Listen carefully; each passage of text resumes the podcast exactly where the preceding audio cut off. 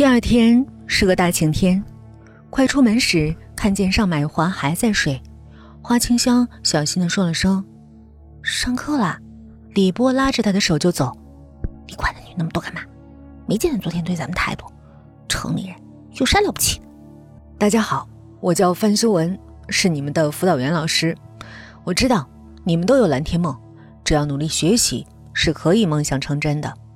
我们的校训是。自强、明智、立德、立行，希望你们时刻记住这四个词。李波看着正气凛然的辅导员问：“老师，我们要学什么课程啊？”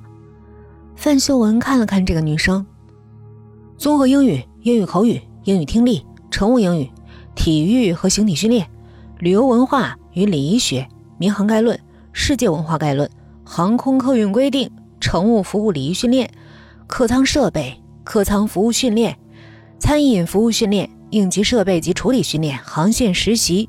一句响亮的报告打断了范秀文的说教。她皱眉看了看门口，是个迟到的女生，身材高挑，打扮时髦，整个教室都弥漫着她的香水味儿。范秀文让她回座位。我不希望有人破坏这里的规则，任何人都不例外。希望下次注意。尴尬的尚美华瞪了瞪花清香和李波，那一瞪大意是，知道今天早上第一堂有课也不叫我。军训的时候，李波记住了那女孩的名字尚美华。他在太阳底下装晕，然后坐在阴凉的树下看他们练正步，挥汗如雨。哼，就他娇气，不就是有钱吗？买来的学校有什么意思？不像咱们正经八百考来的。自从知道尚美华是花赞助费买进来的学生之后，李波从鼻孔里冒出这样一句话：“军训回来，身上散发的都是汗味儿，打扮的妖里妖气，眼睛跟个鬼似的，不是个好货。”花清香坐在床上，盘起腿看书，接了句茬：“你说什么？”从洗手间里冲出来的尚美华怒气冲冲，明显是回来化妆，然后去约会。两人都没想到尚美华这么早就回来。军训散了那会儿，还看见他跟班上的男生一起去食堂了。还没回过神来，尚美华一个耳光就扇在了李波脸上：“你个死土妞，背着我说我坏话！”说完，拿食指指着花清香：“ 你们就是羡慕嫉妒恨。我家有钱怎么了？你们这些穷鬼，就算选空姐，你们也得落选。知道为什么吗？因为你们就是陪衬，穷鬼没文化。你们有二十万吗？”乡巴佬还想飞上天去做梦吧？说完，摔门而去。李波咬牙切齿，那一巴掌可真厉害，自己没哭，花清香却哭得一塌糊涂。选不上怎么办？怎么办呢？你别听那姓尚的，他说什么就是什么。李波安慰着花清香。第一学期过得紧张忙碌。除了周末可以出去放放风，其他时间都在学校里待着。就算同一个宿舍，尚美华也几乎不跟同宿舍两个女孩说话，各自忙各自的。不同世界的人本来就无需太多交集。尚美华貌似有数不清的男朋友，她的皮肤好，懂得撒娇，很多男生都喜欢这样的类型。她周末从不在宿舍，这样也好。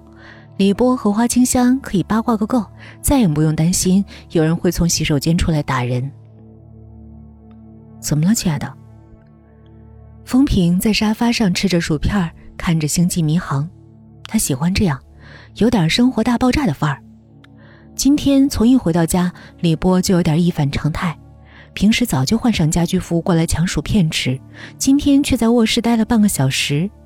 听见男友叫自己，李波抬了抬眼皮。今天遇到那个气流太强悍了，颠得我有点晕。今天你碰到了以前航院的同学了？风平在大巴上看到李波的微博上写着：“岁月真是一把杀猪刀，想不到花清香变成如此模样。想起当年我们一起求学的日子，真是感慨。”李波坐在沙发上，头靠上风平的肩膀，果然是为自己量身定做的肩膀。不是普通的肩膀。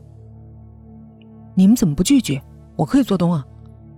风平素来热情出了名，狮子男就是如此。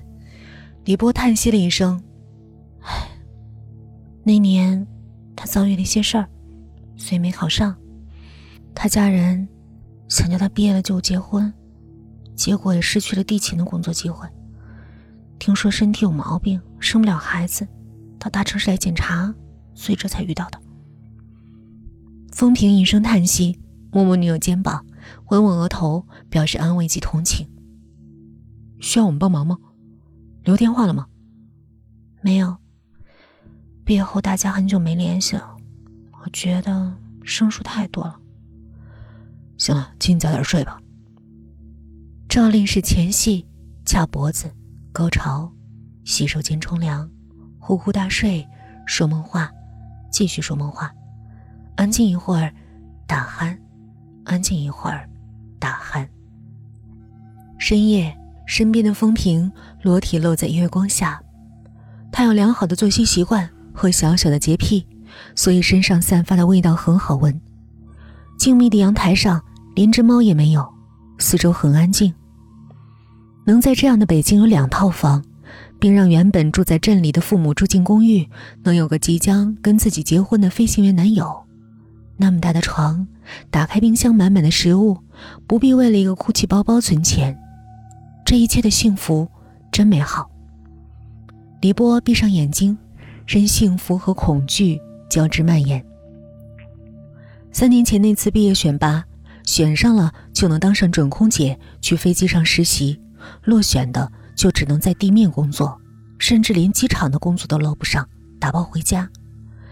紧张的准备过程中，班上每个人都在复习或保养，笔试、面试都很重要。筹钱的也在积极准备，万一没选上，看能不能花钱买个空姐当当。笔试第一轮刷掉一半，面试第二轮，班上只剩下十二个女生顺利入围。明天是第三轮面试。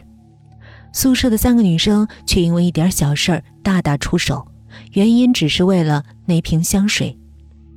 花清香回宿舍时觉得厕所有股难闻的味道，顺手拿了洗手台的香水喷了一下，结果被尚美华闻到了。她说她偷用自己的香水，结果难听的话脱口而出，句句让人吐血。花清香不跟这女人一般见识，只好道歉。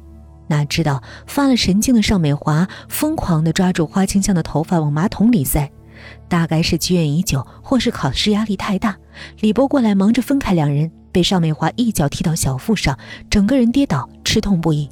这一下，李波也怒了，一时找不到合适的东西，弯腰从花清香的床底下拿出那个黑瓶子，用力砸尚美华的手指，瓶子破了，尚美华的手上全是血，花清香的头砸在马桶上。